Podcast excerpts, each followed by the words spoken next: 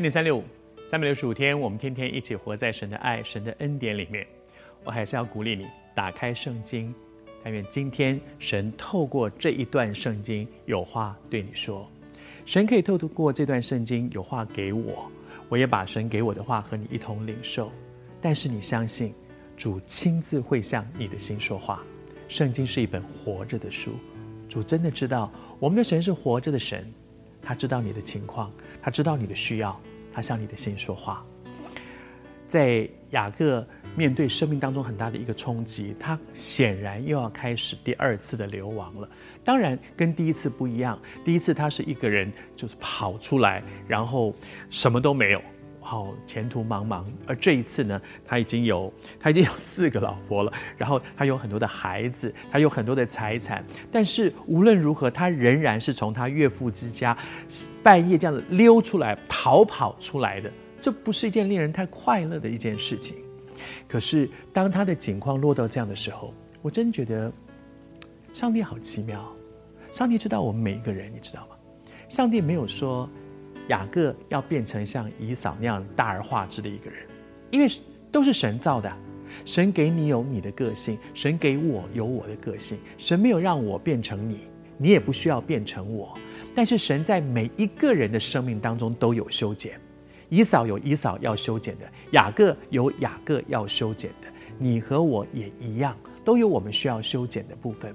神，神知道。我们可以承担多少？所以在雅各很辛苦的时候，神在夜间向他说话。在神说的那一堆话当中，有一句话我觉得真是宝贝。神说：“凡拉班向你所做的，我都看见了。我看见，我听见，我知道。”主说：“每一件我都看见，每一句话我都听见，每一样的事情我都知道，而且。”伸冤在主，主必报应。这真是一句很了不起的话。你不必靠自己伸冤，你不必靠自己的努力去抓抓抓，因为主都看见。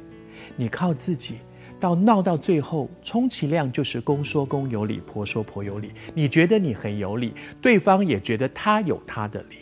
雅各觉得自己很有理，你相信吗？拉班也有一堆他觉得的他的道理。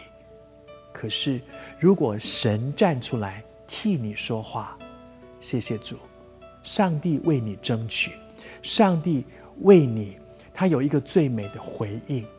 谢谢主耶稣，学这样的功课好吗？